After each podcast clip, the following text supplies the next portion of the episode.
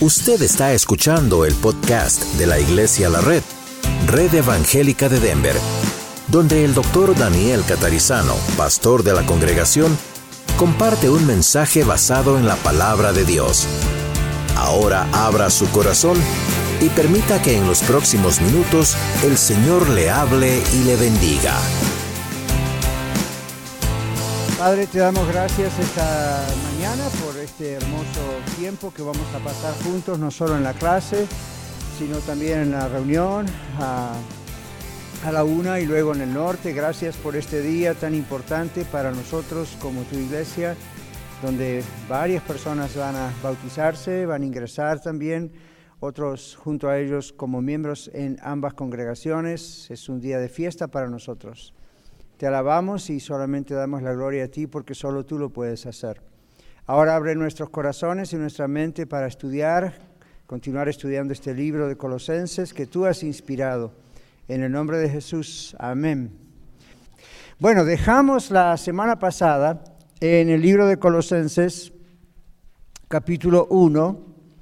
Estábamos leyendo 21 al 26 y por la mitad más o menos dejamos porque hubo muchas preguntas y está bien, para eso es una clase.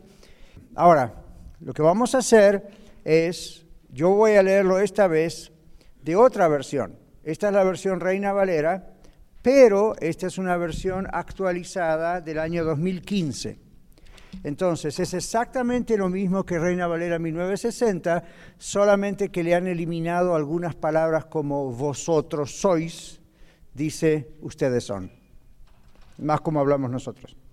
Okay? Así que despacito, despacito yo les voy a empezar a decir hoy en el servicio también, si me acuerdo, pero despacito, y no, esta es otra opción, porque hay términos en Reina Valera que nos gustan muchos de nosotros que crecimos con ella, y no, y hay términos mmm, demasiado complicados a veces. Entonces lo que hace la versión 2015 es Reina Valera 1960, pero simplemente esto es más castellano, esto es más español de toda Latinoamérica. ¿Ok? ¿De acuerdo?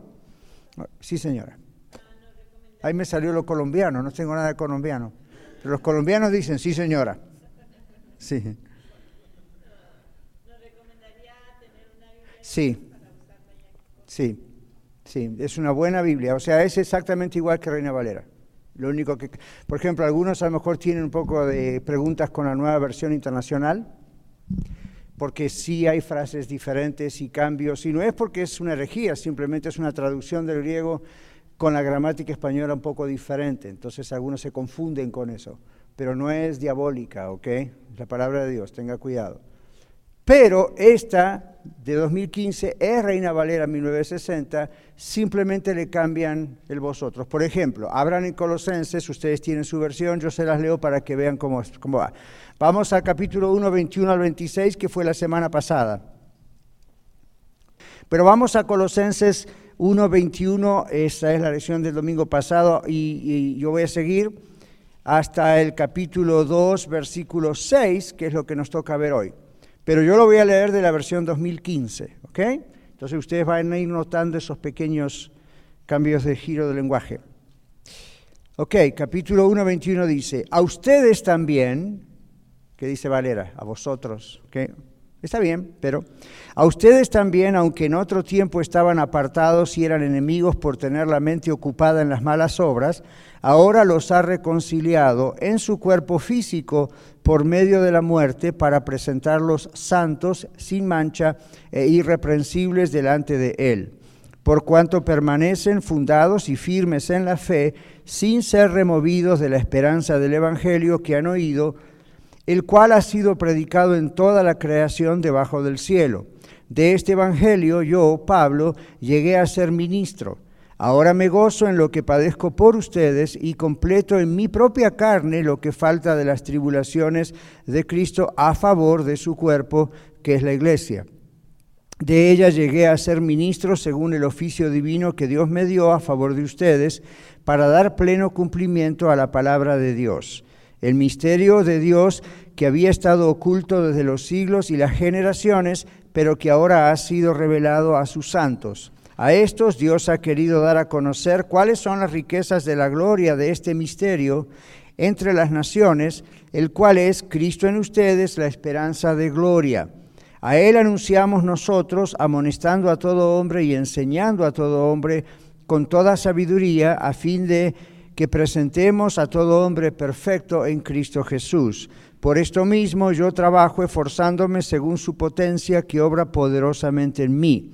Quiero pues que sepan cuán grande conflicto tengo por ustedes, por los de la Odisea y por los que nunca han visto, nunca me han visto personalmente, para que unidos en amor sus corazones sean reanimados hasta lograr toda la riqueza de la plena certidumbre de entendimiento para conocer el misterio de Dios, es decir, Cristo mismo. En Él están escondidos todos los tesoros de la sabiduría y del conocimiento. Digo esto para que nadie los engañe con falsos argumentos persuasivos, pues aunque estoy ausente en el cuerpo, no obstante en espíritu estoy con ustedes, gozándome y mirando su buen orden y la firmeza de su fe en Cristo Jesús. Por tanto, de la, la manera que han recibido a Cristo Jesús el Señor, así anden en Él. Bueno, y luego sigue, pero vamos a parar ahí. ¿Notaron las diferencias? Más fácil, más claro, ¿verdad? Más directo. ¿okay? Es exactamente el mismo texto, no hay ningún cambio desde el original, simplemente es más fácil, es más claro entender de golpe. All Entonces decíamos también en inglés, si sus hijos o ustedes tienen la versión King James, está bien, pero it's really hard to understand. Okay, entonces, The Message es la otra versión que es una paráfrasis, ¿ok? O uh, American Standard Bible. Ok, de todas maneras, en, el, en la oficina hay un flyer, hay un brochure que ustedes pueden consultar y creo que Irma, la hermana, lo tiene con los libros allá. No se lo lleven, pero ahí hay varias comparaciones de versiones. Ahí dice, ¿verdad? ¿Cuáles son las diferencias entre una versión y otra? ¿Okay? Pero lo interesante es que comprendamos lo que estamos leyendo. ¿De acuerdo? Muy bien, ahora vamos a concluir con la lección del domingo pasado que nos quedamos en la mitad y luego vamos a ir a la de hoy. Quizá alguno de ustedes recordó traer la página del domingo y si no, espérenos un poquito y después arrancamos con la página de hoy. Muy bien, habíamos llegado a, mm, la, al versículo 23 donde habla de permanecer. Permanecer es persistir, quedarse firmes en un lugar. Los salvados somos establecidos por Dios en un acto permanente de Dios que tiene resultados permanentes. Entonces, en el caso de algunos colosenses que profesaron públicamente ser receptores o recipientes de esta obra de Dios, pero se fueron detrás de las herejías, ese alejamiento simplemente comprobó que su profesión de fe, es decir, cuando públicamente declararon su fe en Cristo, nunca fue genuina, nunca fue sincera. Ellos nunca fueron establecidos por Dios en el fundamento que es Cristo. Es en la fe y sin movernos de la esperanza del Evangelio. Aquí fe, cuando en el capítulo 1 Pablo habla de fe, es el Evangelio mismo, es la fe. No es la fe de lo que se espera, la certidumbre, lo que no se ve, como en otro texto. Esto es la fe, la doctrina, la sana doctrina, el Evangelio depositada solo en Él para nuestra salvación. Versículo 24, tampoco lo vimos el domingo pasado por falta de tiempo, lo vemos ahora, enseguida vamos a la lección de hoy. Ahora, cuando dice el versículo 24 del capítulo 1, ahora me gozo en lo que padezco por ustedes, dice Pablo. Ahora significa en medio de mi encarcelamiento en Roma, Pablo escribía desde allí, y sufrimientos por ser un ministro del Evangelio y por haberlo predicado al Evangelio. Es lo que significa ahora. Luego dice, me gozo en lo que padezco por ustedes o por vosotros. Lo que Pablo está diciendo aquí desde el original es, mis padecimientos se transforman en gozo. ¿Ok? Pablo no se goza en sufrir, nadie se goza en sufrir. ¿Usted se goza en sufrir? No, no sería normal gozarnos en sufrir. ¿Ok? Pero miren lo que hace Pablo. Él tampoco se gozaba en que estaba sufriendo, sin embargo, Dice, no se goza él en sufrir, sino se goza aún en medio del sufrimiento. ¿Ven la diferencia? En medio del sufrimiento. Es como cuando el Señor Jesús en la Biblia dice que el Señor Jesús por el gozo puesto delante de él sufrió la cruz, menospreciando el oprobio, las burlas, la corona de espina, la cruz. Entonces, no es que Jesús se gozaba en lo que estaba sufriendo físicamente, sino que era más grande el gozo de salvarle a usted y a mí que lo que él estaba sufriendo. ¿Ven la diferencia? Muy bien. Entonces, Pablo luego dice, y cumplo en mi carne lo que falta de las aflicciones de Cristo por su cuerpo, que es la iglesia. ¿Qué dice y cumplo en mi carne? Significa para llenar a la vez o sufrir mi parte, como leímos en la otra versión del 2015 al principio de la lección. Entonces, Pablo no, Pablo no está diciendo que él va a completar algo. Lo que Cristo hizo es completo. Amén. Entonces, ven, dice, lo que falta de las aflicciones de Cristo por su cuerpo, que es la iglesia. No falta nada en cuanto a lo que Cristo hizo, la expiación, la salvación. Pablo se refiere a los sufrimientos de Cristo antes de la cruz, las burlas, etcétera, las cuales, aunque fueron tremendas, nunca fueron acortados debido a su breve, o mejor dicho, fueron acortados debido a su breve ministerio en la tierra. ¿Qué quiere decir aquí ese paréntesis?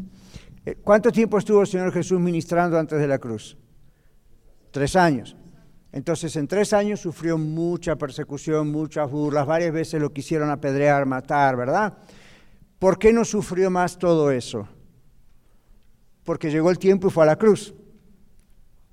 Cuando murió en la cruz y resucitó al tercer día, 40 días después ascendió a los cielos, Daset, y ahí está intercediendo por nosotros, preparando un lugar, y luego vendrá a buscarnos. Pero Pablo dice, el Señor Jesús ya se fue, pero los mismos sufrimientos que sufrió el Señor Jesús, las burlas, el querer matarlo, el perseguirlo, todas esas cosas, dice la iglesia, los creyentes, usted y yo ahora, también sufrimos esas cosas hoy en día.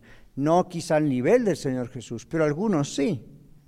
Hay mucha, mucha persecución alrededor del mundo y aún en nuestro país.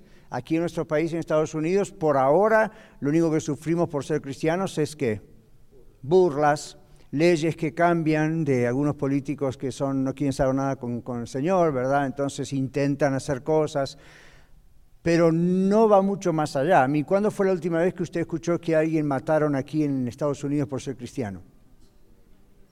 Todavía no se escucha eso, ¿verdad? So, pero en México yo he escuchado, especialmente hacia el sur de México, hay una zona, saben, ¿verdad? Ahí en Chiapas, ¿Sabían ustedes? En Chiapas está en las listas de lugares mundiales donde hay persecución. Y uno dice, está aquí, son vecinos. Y bueno, ni, ni contar el Medio Oriente, Irán, Irak, todo eso. Nosotros tenemos aquí un hermano que está viniendo siempre a la iglesia por más de un año. ¿Lo conocen a Mo? Mohamed se llama, no Mohamed, Mohamed con la N, no como el profeta. Ahora, le decimos Mo cariñosamente él es creyente en Cristo, él era creyente cuando estaba en Irak. Él nació en Bagdad, la capital de Irak. Y él se acuerda los bombardeos, se acuerda la persecución, los bombardeos por la política, ¿no? Saddam Hussein, toda esa historia, pero él dice no era posible ahí estar reuniéndose en una iglesia, era Amin, Kamán, y no había persecución. Hasta que lograron escapar de su país y después de varios lugares vinieron aquí hace varios años atrás a Estados Unidos. Y yo, yo, estaba hablando hace pocos días con él otra vez acerca del tema. Entonces, esto es muy actual, hoy en día hay mucha persecución. Entonces, Pablo se refiere a eso, no es que el Señor Jesús falte, el sufrimiento de Pablo, el apóstol o de nosotros o de nuestros hermanos en todo el mundo es necesario para la salvación. Lo que el Señor Jesucristo hizo en la cruz es completo. No se le puede agregar a nada ni a nadie. ¿Okay? Respetamos lo que la Iglesia Católica dice, pero no estamos de acuerdo con ellos entonces es el Señor Jesucristo, dijo, consumado es, recuerdan Tetelestai. Entonces, cuando no se confundan cuando Pablo dice y sufro lo que falta, no falta nada en cuanto a la salvación para el ser humano. Simplemente está diciendo, así como Jesús sufrió, ¿verdad? Por la verdad, nosotros seguimos sufriendo. Como que si Jesús hubiese estado más años en la tierra antes de ir a la cruz, hubiese sufrido más cosas, más persecución, más burla. Bueno, él no, porque ya después murió en la cruz y resucitó y se fue. Pero de Pablo, ¿se acuerdan Pablo? Pablo terminó muerto. Y otros, pues los apóstoles todos murieron y a eso se refiere Pablo. Estamos concluyendo la lección del domingo pasado y ya vamos a ir a la de nuestra. Entonces volvemos para concluir la Sunday, domingo pasado. Entonces, predicar y vivir el Evangelio, dice, siempre trae sufrimientos, persecución, burlas, malos tratos, traiciones, como le ocurrió al Señor. Todos los creyentes fueron y somos hoy en día y seremos participantes de esos sufrimientos. El Señor Jesucristo dijo, ¿verdad? En una ocasión, el que me sigue va a sufrir persecuciones, ¿qué? Por seguirme. Versículo 25, Pablo dice, de la cual fui hecho ministro, ministro de la iglesia, la asamblea de cristianos es la iglesia. Hoy estamos, ven, reunidos, esto es la iglesia, para adorar a Dios. Luego dice, según, según la administración, este es el método, eh, significa de administrar la casa. A Pablo le fue dada, escuchen esto qué importante que es, a Pablo le fue dada la responsabilidad de administrar la predicación de la palabra de Dios y de ver que se predicara correctamente en su impacto inicial alrededor del imperio romano. Entonces, esto lo recalco antes de ir a nuestra lección de hoy porque esto tiene que ver mucho con la idea de los apóstoles. Ustedes vieron que hoy en día también hay unos apóstoles de acá, apóstoles de allá. Yo les digo, no es cierto. Excepto que lo tomen con la palabra apostelos en griego, que significa un mensajero. Pero si lo toman como somos apóstoles, como los apóstoles de los doce apóstoles continúan hoy, no continúan hoy. Ellos tenían una función especial. El último fue el apóstol Pablo. Una de las funciones del apóstol Pablo fue esta, asegurarse que la doctrina de Cristo se predicara en todo el imperio romano correctamente. ¿Ven? Por eso escribía a Colosenses. ¿Recuerdan cuál era el problema con los colosenses? Estaban permitiendo que entraran en su congregación falsas enseñanzas, falsos maestros, herejías. Entonces Pablo, como, aunque estando en Roma, como organizador, fundador, pastor de esa iglesia, aún a la distancia les dice, es como si yo estuviera con ustedes y yo sé lo que está pasando, cuidado, hay que corregir ese error doctrinal. Si Pablo no hubiese hecho eso, chances hay que ustedes y yo no estuviéramos hoy aquí. Se hubiese deformado completamente el Evangelio. ¿Ven? Porque estos falsos maestros y esos falsos apóstoles, esos falsos profetas, tenían mucho poder ya en esa época, esos gnósticos, ¿recuerdan? Entonces la función de los apóstoles era extender la doctrina de Cristo. Y cuando detectaban que había alguna doctrina que ponía a Cristo en una posición que no era la que él había dicho, entonces tenían que corregir las cosas. ¿Ven? Eso no lo hizo nadie más después. Todos los demás, simplemente, como yo en la actualidad, miramos que no haya herejías, pero no tenemos la autoridad apostólica que tuvieron los doce apóstoles o Pablo para escribir partes que fueron parte de la Biblia. Es lo que se llama en teología no tener autoridad escritural. ¿Comprenden? Escritural con las Sagradas Escrituras. Entonces la función del pastor en parte es eso, conocer muy bien la doctrina, detectar cuando hay una herejía, cuando hay un problema y corregirlo porque si no se propaga, pero no al nivel del apóstol Pablo o de los otros apóstoles. Esos apóstoles establecieron la doctrina. ¿Ven la diferencia o no? Una cosa es establecer cuál es la sana doctrina y otra cosa es simplemente predicar y enseñar y distinguir cuál es la sana doctrina. Esto último nos corresponde a nosotros. Lo anterior era una cuestión apostólica. ¿Ok? Ok, vamos a seguir, si no, no vamos a hacer tiempo a terminar la lección de hoy. Dice, para que anuncie cumplidamente la palabra de Dios, es decir, predicar completamente, dar el completo desarrollo de la palabra de Dios. Versículo 26, todavía el domingo pasado, Pablo habla del misterio. Y es interesante que Pablo usa esta palabra porque es una palabra que los gnósticos usaban, pero en otro sentido. Entonces, los misterios cristianos, dicen aquí, son comunicados de manera completa a todos. Es claro, es transparente. No significa que los comprendemos todos, pero es claro. Los misterios de los perdidos, los herejes, los falsos profetas, eran comunicados solo a un grupo selecto, entre comillas, más sabio. Suena muy parecido a algo que sigue ocurriendo. Pablo dice que la verdad estuvo escondida antes, pero ahora es revelada a todos. Sin esa revelación no habría salvación es la salvación de Dios, ¿verdad? Sin la revelación de Dios. Los gentiles, en este caso la iglesia de los colosenses, y los judíos eran salvos de la misma manera, con la salvación revelada del Señor Jesucristo. Amén. Ahora, eh, hoy en día tenemos la iglesia mormona, que técnicamente no es una iglesia, aunque se llame iglesia,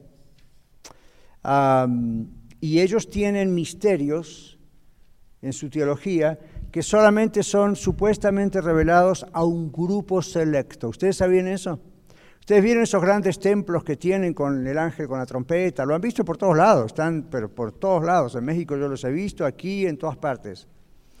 Usted, si es miembro de la iglesia mormona, no va a ir al templo así como viene a este templo. Hay lugares allí que son exclusivamente reservados para algunas personas y ellos hacen ceremonias secretas donde supuestamente Dios les revela misterios secretos a ellos que son más iluminados que el resto de la congregación. La Biblia dice que no hay ese misterio. La Biblia dice, Dios es un misterio para el ser humano, en otras palabras. El misterio de Cristo revelado a los gentiles tiene que ver con la idea de que los judíos nunca pensaron que Dios se iba a revelar también a los no judíos, a los gentiles. Para ellos eso fue un misterio. La otra, la idea de salvar a la humanidad, enviando, viniendo Él a hacerse un hombre, también era un misterio para la humanidad. No para los judíos, los judíos lo sabían por la profecía mesiánica, pero para el mundo eso era un misterio y ahora Dios se revela a sí mismo a través del Señor Jesucristo. Ahora, ¿qué otros misterios hay? Bueno, ¿cómo es la Trinidad? Eso es un misterio para nosotros, simplemente porque no nos es dado conocer algo que nuestra mente no podría comprender. Pero por lo menos está claro que, ¿ven cómo Dios no tiene miedo ni, ni, ni problemas de inseguridad? De Dios se presenta en la Biblia como tres y uno y no se encarga de explicarlo, porque no podemos entenderlo, pero con claridad dice, así soy yo. En cambio, estas sectas, como los gnósticos en la antigüedad, decían, nosotros tenemos algunos secretos de Dios, pero no se lo podemos decir a todo este pueblo. Entonces, a ver, vamos a seleccionar cinco o diez que son tan sabios como nosotros, nos vamos a encerrar en la oficina y yo les voy a contar los misterios. Imagínense. Ya eso es sospechoso, ¿verdad? Entonces Pablo, sabiendo que esa gente estaba entrando allí, es que les dice, no, el único misterio es este misterio y es revelado, es Jesucristo. Ok, vamos a la de hoy. Tienen todos la página de hoy. Comenzamos hoy. Al principio, mero principio, yo les dije la versión Reina Valera, muy interesante, la quiero mucho. En el 2015 surgió la misma versión Reina Valera, solamente le han cambiado el lenguaje. Reina Valera es más castellano, tipo España. Vosotros sois esto y aquello, hombre. Esta es más como hablamos nosotros. Ustedes son este y lo otro. ¿Ok? Entonces es la misma versión. Por eso leí las dos versiones. En la página de hoy ustedes tienen de la versión Reina Valera 60. Yo les leí al principio también la 2015 para que vean la facilidad en el lenguaje. Entonces, todos tienen su página de hoy, ¿verdad? Vamos a ver, tenemos que tratar de terminar hoy esta lección.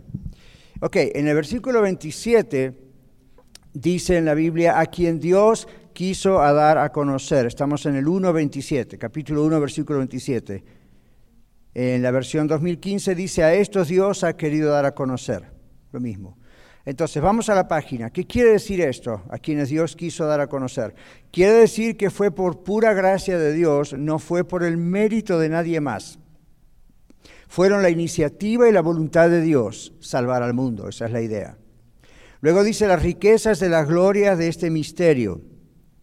¿Ok? Em, en, en, la versión 2015 dice lo mismo, las riquezas de la gloria de este misterio entre las naciones. En Reina Valera 60, ¿qué dice? Entre los gentiles. Gentiles es un sinónimo de las naciones. Para los judíos son gentiles, somos gentiles todos los que no somos judíos. Entonces la versión de 2015 reemplaza la palabra gentiles por la palabra naciones, es lo mismo. Yo muchas veces predicando tengo que aclarar quiénes son los gentiles, ¿ven? En cambio, al leer la versión 2015 no hay que aclararlo, ya está, son las naciones. Para que tengan la idea de por qué estamos leyendo las dos versiones. Ok.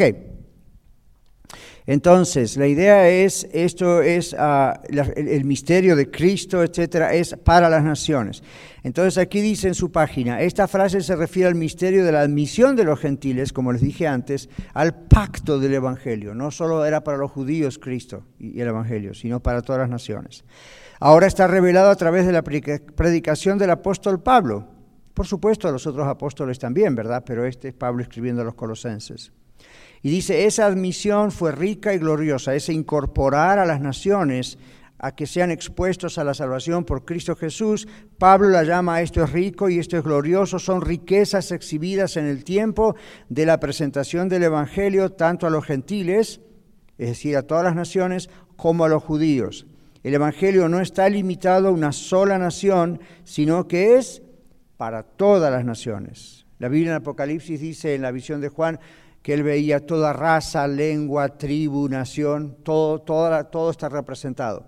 ¿Ok? Los que son salvos, los que somos salvos. Dice, las riquezas de la gloria, de la gracia de Dios se refieren a Jesucristo mismo. Recuerden, es un misterio, es, una riqueza, es una riqueza, es lo más grande de Dios. ¿Ok? Y eso fue revelado. Luego habla de la esperanza de gloria. Las naciones, o como puse en el bosquejo, los gentiles, recibieron la manifestación de Cristo, pero no se dieron cuenta de toda la gloria que esa manifestación significa. Vamos a parar ahí un poquito. Yo creo que usted y yo a veces tampoco nos damos cuenta de todo lo que esto significa. ¿Verdad? Seamos honestos. Para muchos creyentes es simplemente eran católicos, ahora son cristianos evangélicos. O protestantes, como nos llaman ellos. No. El tener a Cristo en nuestro corazón no es solamente cambiar de religión. Cambiar de religión no salva a nadie. ¿Saben eso, verdad?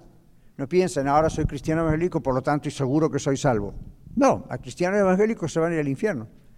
Y usted dice, ¿por qué? Porque no se trata de simplemente voy a cambiar de religión porque esta me gusta más, o esta me dice la verdad, o el pastor enseña mientras es una misa memorizada.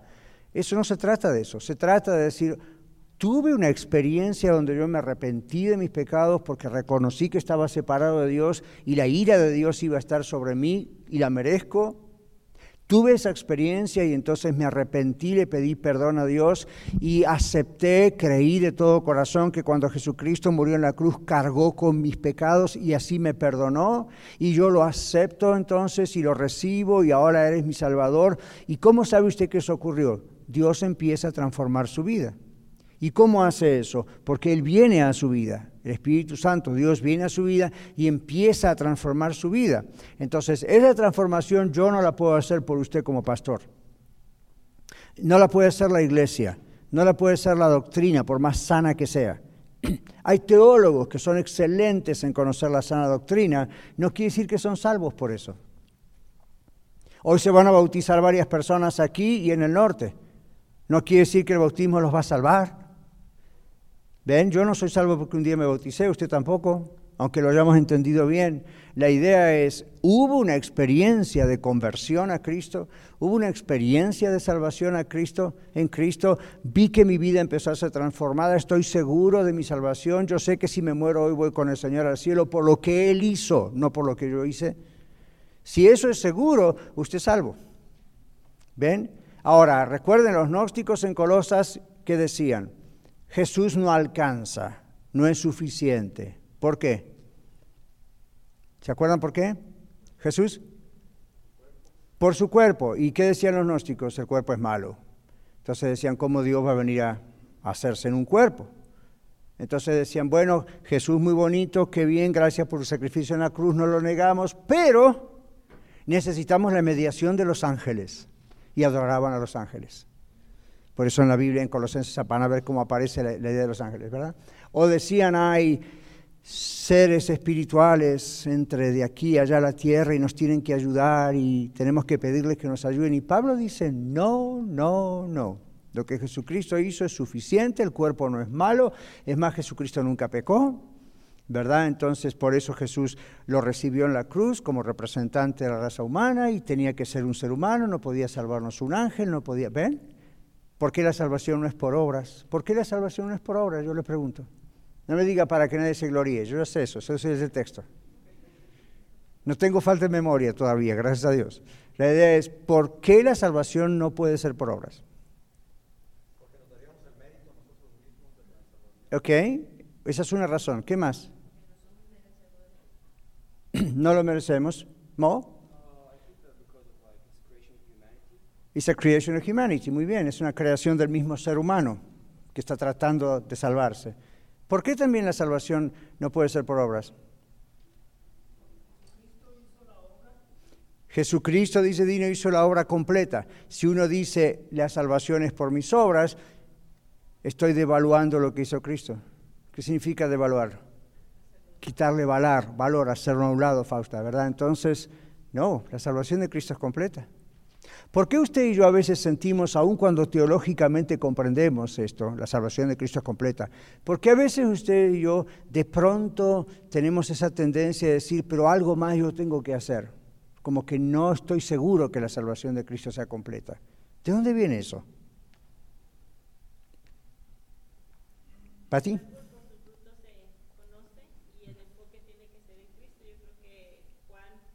la obra que nosotros hacemos no es para salvarnos, sino es porque Cristo nos ejemplo.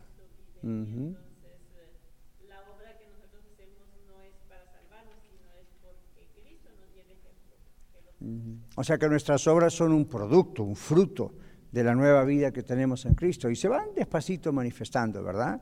No es que hoy me entregué a Cristo y no me bauticé, pasa esto, y mañana soy ¡ah! San Daniel. Aunque delante de Dios soy San Daniel. ¿Pero en qué, en qué aspecto? Desde el momento que me entregué a Cristo, Dios me apartó, puso mi nombre en el libro de la vida, pero no desde el otro punto de vista, ¿verdad? De venga, adóreme porque yo soy perfecto. No existe esa persona. Entonces, la idea es que la salvación nunca va a ser por el logro del ser humano, porque no alcanzaría ningún logro. Yo sé, para que nadie se gloríe, pero si uno se pregunta, ¿y quién podría llegar a gloriarse de sus obras para salvación? Nadie podría llegar a ese estándar. ¿Cuál es el estándar en la Biblia que todo el mundo tendría que llegar a cumplir para entonces poder ser salvo si fuera por las obras? ¿Cómo, hermano Blas? La ley, exactamente. Los diez mandamientos. ¿Quién de ustedes cumplió siempre los diez mandamientos? Menos mal, porque si alguno levantaba la mano le iba a decir uno de los diez mandamientos, dice no mentira. Nadie puede cumplir los diez mandamientos. Entonces uno dice, si nadie puede cumplir, cumplir no, the Ten Commandments, los diez mandamientos, ¿para qué los pone Dios ahí? Si sabe que nadie los puede cumplir. ¿Nunca se preguntaron eso? ¿Blas? Para que fuera manifestado el pecado. Ya. Exacto, eso es una manera de llamarle al pecado. Por ejemplo, Pablo dice, Blas está diciendo lo que el apóstol Pablo decía. El pecado ya existía, pero yo no sabía, a menos que la ley dijera no robarás, no sabía lo que significa robar, aunque el pecado ya estaba igual. O sea, no me justifica, no sabe. O sea, ¿qué pasó con los antes de Moisés con los diez mandamientos? Igual eran pecadores, igual estaban bajo condenación, excepto que no, no tenían un nombre para eso que hacían. La ley le da nombre al pecado. La otra razón es el estándar.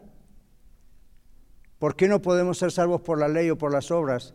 Porque nadie las puede cumplir. Y lo que Dios está diciendo es, esto es exactamente por la razón que tengo que mandar a Cristo. Porque nadie puede cumplir esto. Ahora, eso no es para desecharlo, porque la Biblia del Nuevo Testamento dice que entonces la ley simplemente vino a ser nuestro ayo, A-Y-O. ¿Qué significa eso? Un guía, un maestro. Y dice Pablo, ¿para qué? Para llevarnos a Cristo. ¿Ven? Para darnos cuenta, este es el estándar, nunca lo vamos a poder cumplir, por eso Cristo vino a cumplirlo por nosotros. Cuando tenemos a Cristo en nuestro corazón, somos salvos, no vamos al infierno, vamos con Él al cielo, no porque lo merecemos, sino por los méritos de Él. ¿Ven cómo hay gente que a veces ora y dice, te lo pido por los méritos del Señor Jesús? ¿Qué significa eso? Méritos. Significa por lo que Jesús hizo y por quien Jesús es. Cuando Jesucristo fue a morir a la cruz, Él fue como un representante suyo y mío, excepto que Él era perfecto y usted y yo no. Ve el estándar. ¿Ve? Él sí cumplió toda la ley. Él nunca mintió, nunca adulteró, nunca fornicó, nunca miró a una mujer para codiciarla, nunca vino todo lo que hizo los mandamientos. Él nunca hizo eso. Entonces, por eso Dios aceptó a Jesús. Es su hijo, pero fue expuesto a toda tentación sin pecado. Entonces cuando Jesucristo llega a la cruz, llega con ese estándar de haber cumplido la ley. ¿Ok? Entonces la ley no nos puede salvar. Al cumplir Cristo la ley, ¿me siguen? Al cumplir Jesucristo toda la ley y morir en representación suya y mía, escuche esto, delante de Dios es como que usted y yo cumplimos toda la ley. ¿Nunca pensaron en eso? Miren las cosas que Cristo hace en la cruz. ¿Ven? Entonces, como Cristo nos representó a nosotros, por eso Pablo dice, así como el pecado entró por un hombre, ¿quién fue? Adán y Eva. Que mujeres nos excluyan porque Adán simplemente las representó, ¿ok? Igual que a mí.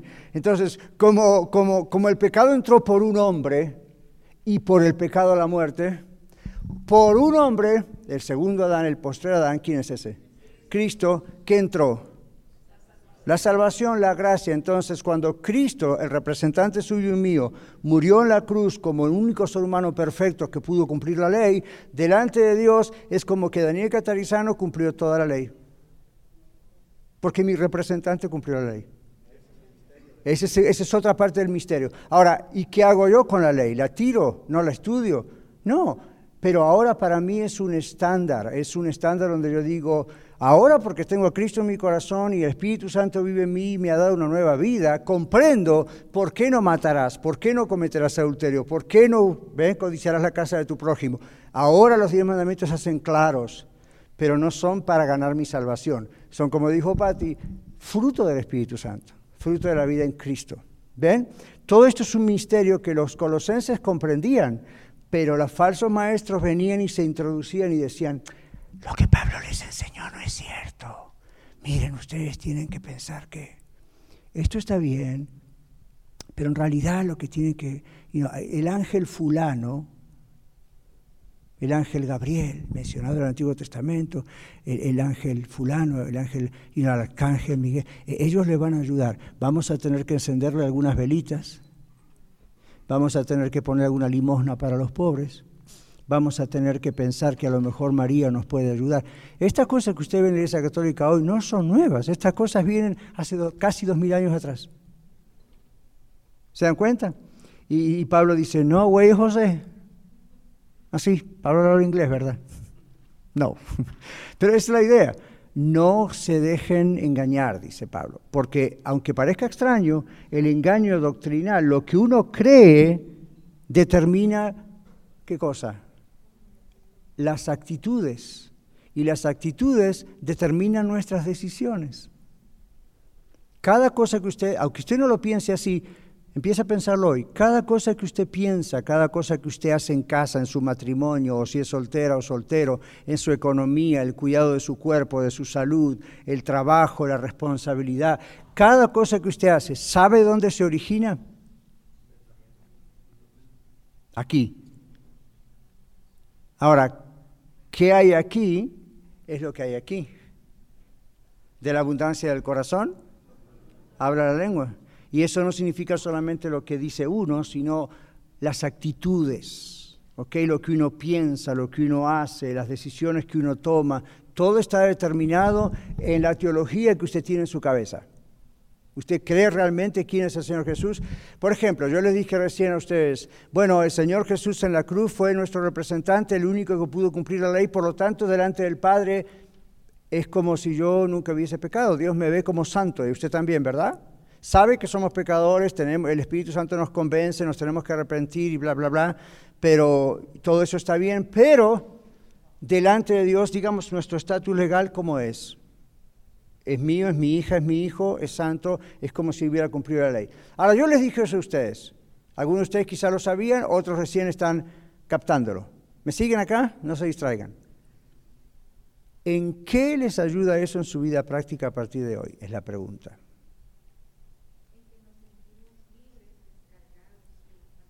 Right. ¿Escucharon? Sandra dice, eso nos hace sentir libres, en paz con Dios. No tengo que seguir luchando para ver si Dios me salva. Ya, asumo, comprendo, acepto lo que, lo que hizo Cristo es suficiente.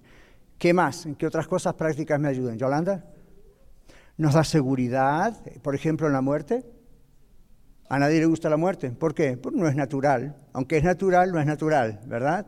Uno quiere seguir viviendo. Pero, ¿en qué aspecto nos hace sentir tranquilos? Claro, ustedes saben cuál es el problema de la muerte. Lo que no nos gusta es el proceso. el proceso, ¿verdad? De, quizás me enfermo, quizás es un accidente o quizás no amanezco mañana. Eso es lo que quisiéramos todos, ¿verdad?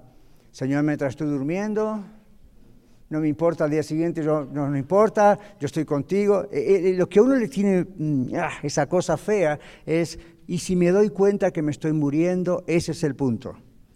Si usted está seguro de salvación, usted dice, no, yo sé en quién he creído, yo sé dónde voy, yo sé con quién voy, pero el proceso es donde a veces... Ah, el famoso predicador Billy Graham, ¿saben quién es? Él dijo, yo no le tengo miedo a la muerte, pero no me gusta la idea de morir. ¿A qué estaba diciendo? No le tengo miedo a la muerte porque sé con quién voy. Instantáneamente abriré los ojos con el Señor. Pero no me gusta la idea, decía él, de pensar que voy a ir sintiendo despacito como muero. Aunque aún así eso también tiene un periodo corto. Ahora, ese no es nuestro tema. La, la idea es, recuerden qué hizo el Señor Jesús. Recordemos qué hizo el Señor Jesús por nosotros en la cruz. Entonces, ¿cómo eso se traslada a nuestra vida diaria. Ok, tenemos seguridad en Cristo, tenemos seguridad de la vida eterna, tenemos seguridad cuando estamos ah, enfrentando la muerte. Pero les digo otra cosa que a mí me ha salvado a comprender esto. ¿Quieren que les diga o tomamos cafecito? A mí me ha salvado de la justicia propia. Self-righteousness, decimos en inglés. ¿Qué es eso? ¿Por qué les digo esto?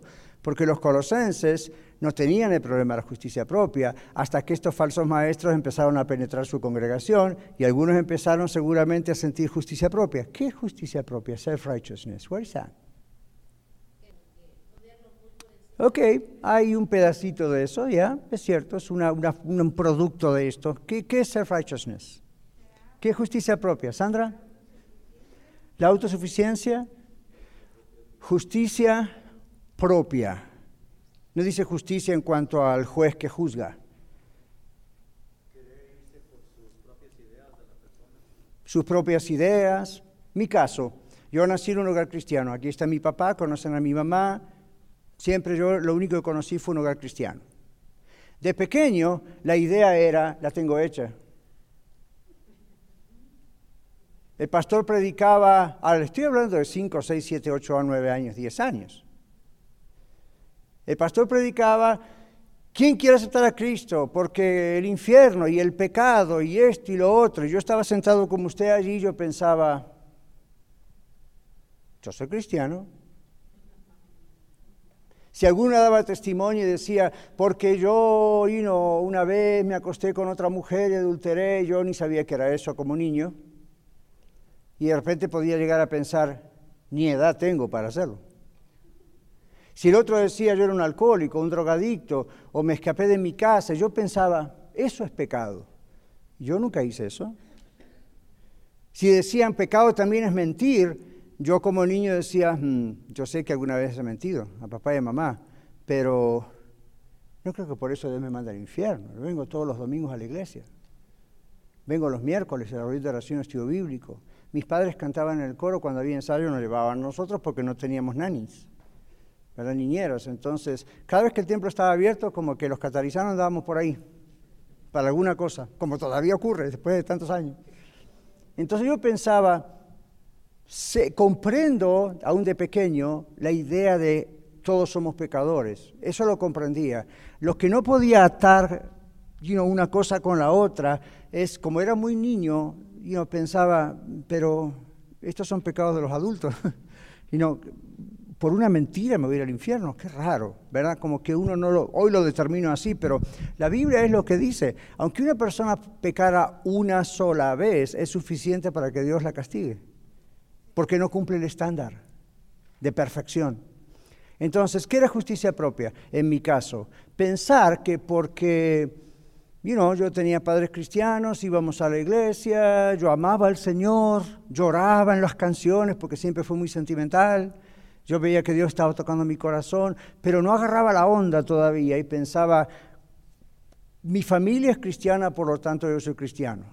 Por eso acá en la red yo les digo, si ustedes tienen hijos menores, no crean que porque ustedes se convirtieron, porque ustedes entraron en membresía de la iglesia, el paquete viene con ustedes atrás. No way. Cada persona da a Dios razón de sí. ¿Ok? Dele tiempo a sus hijos, hábleles, dele su buen ejemplo y ore para que ellos conozcan a Jesucristo. No piense automáticamente, eso es lo que la Iglesia Católica piensa. Uno es católico, toda la familia es católica. Después usted le pregunta, ¿y cuál es la doctrina de los católicos? ¿Usted conoce los siete sacramentos de la Iglesia? Ah, mm, no. ¿Ven? Es pura tradición. Después, cuando me entregué a Jesucristo, me bauticé, empecé a estudiar la Biblia más y todo, también batallaba con justicia propia. No lo podía definir así, pero me doy cuenta que esa era la idea. ¿Por qué? Porque yo pensaba, yo tuve la mejor experiencia del mundo, todo el mundo tenía que tener la experiencia que yo tuve con Cristo, y si no tienen esa experiencia, a lo mejor ni son cristianos. Hasta que me di cuenta, Dios no está en una caja. El que salva es Cristo. ¿Cómo la gente llega a Cristo? no es mi problema. Entonces, una vez que ya somos de Cristo y tenemos a Cristo en nuestro corazón, tenemos entonces que humildemente reconocer que no hicimos nada por eso, que lo único que hicimos fue reconocer que somos pecadores. Entonces, cuando uno comprende eso, se da cuenta. Ahora, los colosenses tenían justicia propia. Esta idea, no todos, ¿verdad? Pero estos que estaban empezando a seguir a los falsos maestros y falsos profetas que les decían, es la experiencia que tuvo más el conocimiento que usted tiene y esto y el angelito que está allá y, y engañaban a la gente. Y Pablo dice, miren, ustedes y yo no hemos hecho absolutamente nada por nuestra salvación. No podemos hacer absolutamente nada por nuestra salvación. Es pura gracia de Dios. Es pura misericordia de Dios, es pura compasión de Dios. Lo único que podemos hacer es reconocer nuestro problema delante de Dios. Por cuanto todos pecaron, están destituidos de la gloria de Dios. Entonces, ¿cómo hacemos para ser salvos? No lo merezco, simplemente reconozco quién soy, delante de Dios no hay justo ni uno y yo no soy la excepción y usted tampoco. Todos somos pecadores. Entonces venimos a Cristo porque Él es el único que pudo pagar por nosotros en la cruz. Entonces Él, perfecto, cumplió la ley, pagó en la cruz y cargó con mis pecados y los suyos. ¿Usted recuerda esas tres horas de tremenda oscuridad y terremoto cuando Jesús murió y Padre, y, no, y aún antes de morir, ¿verdad? En esos momentos terribles cuando Él clama desde la cruz, Padre, si es posible, eso fue en el Getsemaní. Y luego en la cruz, ¿qué dice? Dios mío, Dios mío, ¿por qué me has desamparado? Ese fue el momento donde todo el pecado de la humanidad, usted y yo incluidos, cargó en la cruz. Jesús cargó con la ira de Dios. La Biblia dice, el castigo de nuestra paz fue sobre él, Jesús. ¿De acuerdo? Entonces Jesús cargó con el castigo que usted y yo merecíamos. Ahora, observe esto. Imagínense que viene la policía ahora, estuviéramos en un país comunista de aquellos tiempos de Hitler. Viene de repente uno y dice, aquí Saúl ah, está en contra del gobierno, cometió un grave error y lo vamos a tener que castigar. De repente viene hermano Antonio y dice, no, yo quiero pagar por Saúl. El gobierno dice, ¿está seguro? Sí. Ok, ¿quién es usted? Y lo analizan y dicen, ok, es un excelente candidato porque nunca ofendió al gobierno y está dispuesto a pagar por Saúl. Entonces lo ponen a Antonio acá adelante y empiezan a patearlo, a darle pedreadas, a bofetearlo hasta que seca sangre, ¿verdad? Y, y, él grita y sufre y todos nosotros somos testigos y Saúl está mirándolo, ¿verdad? Y hasta que finalmente lo matan.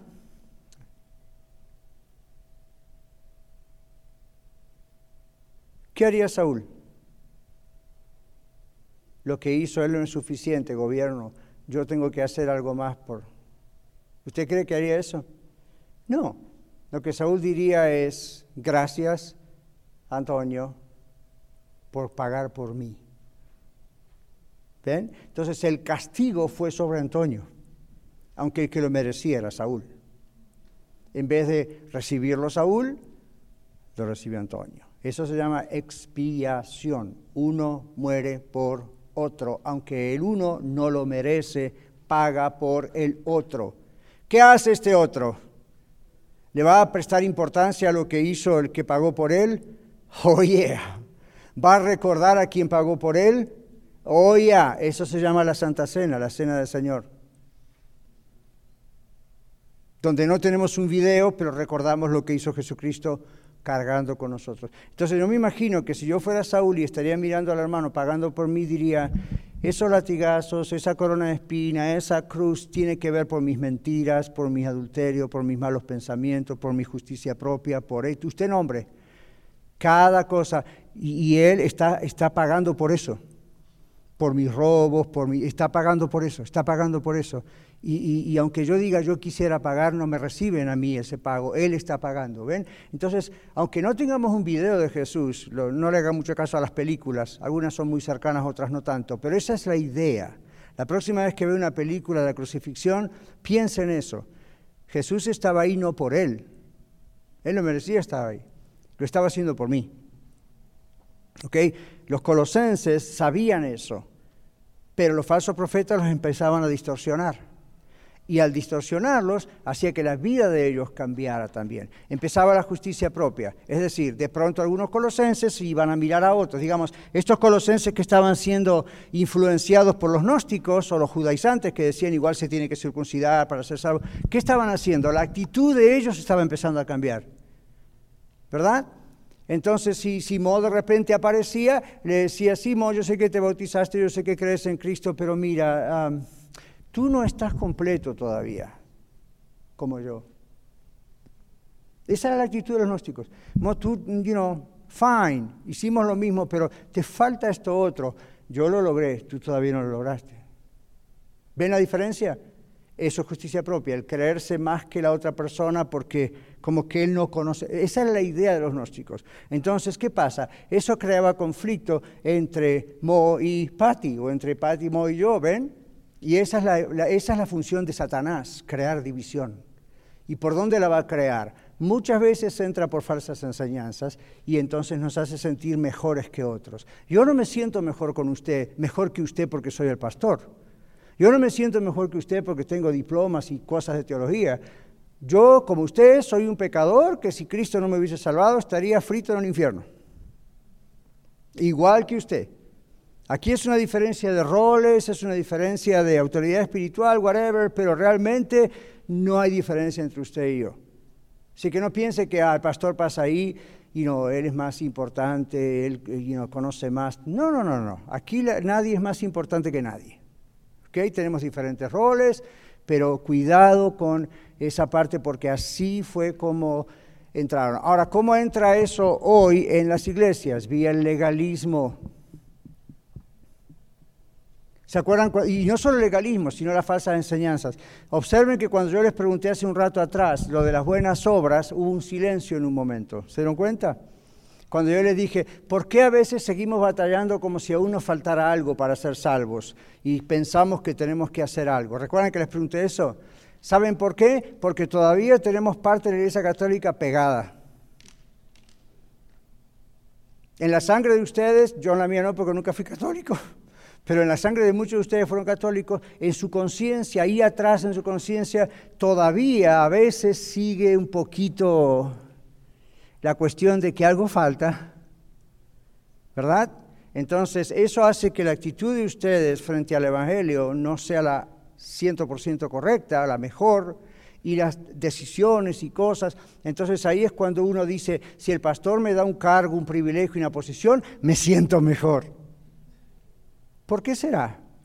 ¿Será porque está haciéndolo para alabanza y gloria del Señor y qué hermoso, qué privilegio Dios me va a usar? ¿O será porque en el fondo, allá en el rincón, a cuatro millas adentro de su corazón, usted piensa, hmm, esto me pone mejor estatus con Dios? ¿Es una de esas? Soy más salvo. Usted no puede ser nunca más salvo o menos salvo. Usted es salvo o no es salvo. Amén. Entonces, vamos a mirar todas las implicaciones que les estoy diciendo de lo que pasa con una falsa doctrina. Por eso dice aquí, es para presentar perfecto en Cristo Jesús a todo hombre. ¿Ven? Toda esa larga explicación en todo eso, para presentar perfecto a Jesús a todo hombre. En el verso 29 Pablo simplemente dice, por lo cual lucho, trabajo. ¿Qué significa? Bueno, constantemente trabajaba para esto. De ahí viene el griego energía, que de ahí viene energía para nosotros, y es la idea de un ejercicio constante, efectivo, y no según la potencia de Pablo. ¿Qué dice aquí? Según la potencia de Dios. Potencia viene del griego dunamis, de donde viene nuestra palabra dínamo en el motor o dinamita en el explosivo, en el sentido de una habilidad.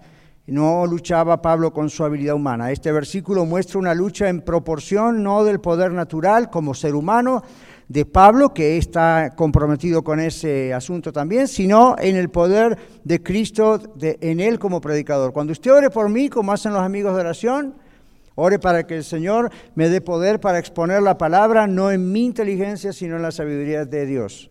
Eso es lo que Pablo está diciendo. Amén. Esa es la idea.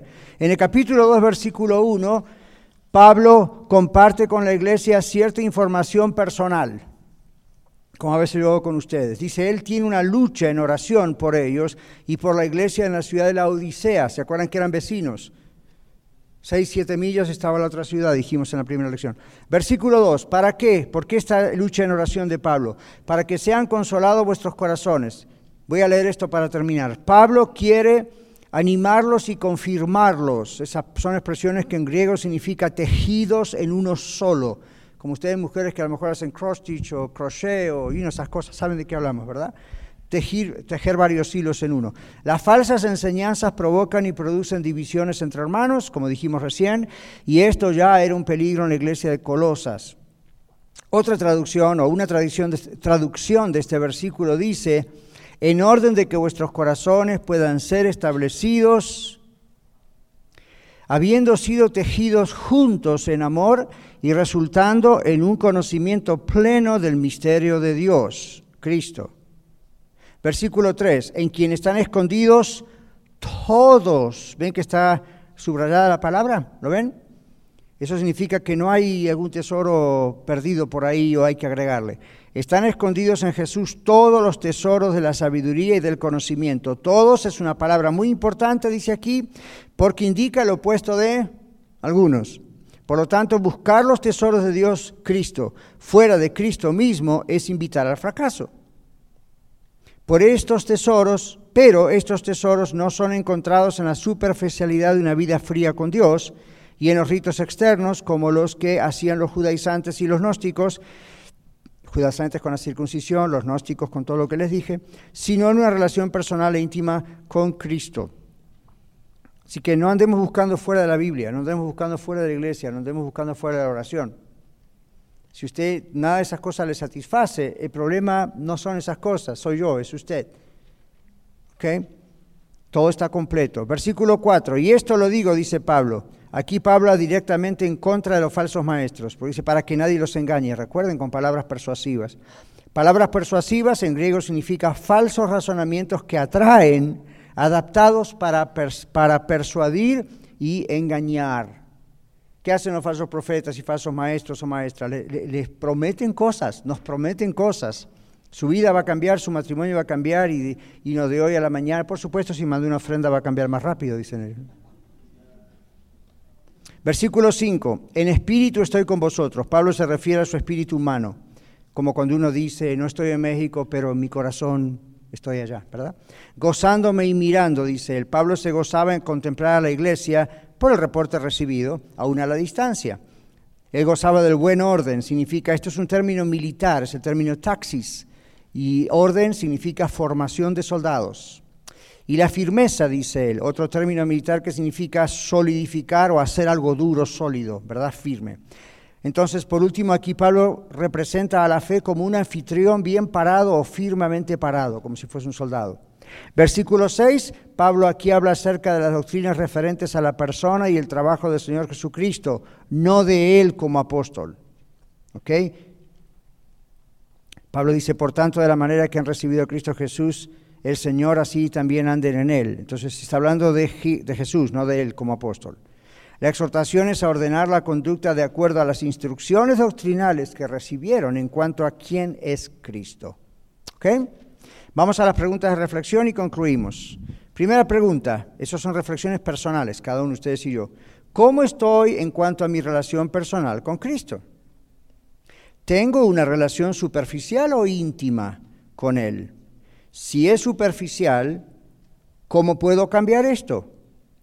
¿Puedo ver que una relación íntima con Él me abre las puertas a entenderle mejor? ¿Apoyo mi relación con Dios y la práctica de mi fe sobre la base de la sana doctrina o sobre la base de mis experiencias? Esas son preguntas que tenemos que hacernos de acuerdo al texto de la Biblia. ¿ok? Entonces, no hay condenación para usted y para mí hoy, pero si nos encontramos flojitos en nuestra relación con Dios, hay forma de cambiar eso, ¿verdad? Y si no conocemos a Cristo, por supuesto, hay forma de cambiar eso también, viniendo a Cristo. Padre, te damos gracias hoy por haber podido, aunque sea rápido, completar estas dos lecciones. Pedimos que sigas abriendo nuestro entendimiento mientras estudiamos tu palabra versículo por versículo, este libro de Colosenses, para que no solo sea un adquirir conocimiento doctrinal y teológico, que es muy bueno, sino para que, como hemos visto, nuestras actitudes y decisiones en la vida cambien, gracias a lo que tú siembras en nuestro corazón y al saber lo que realmente has hecho tú, Señor Jesucristo, en nuestras vidas. Te damos gracias en el nombre de Jesús. Amén. Muchas gracias por escuchar el mensaje de hoy. Si tiene alguna pregunta en cuanto a su relación personal con el Señor Jesucristo o está buscando unirse a la familia de la Iglesia La Red, por favor no duden en contactarse con nosotros.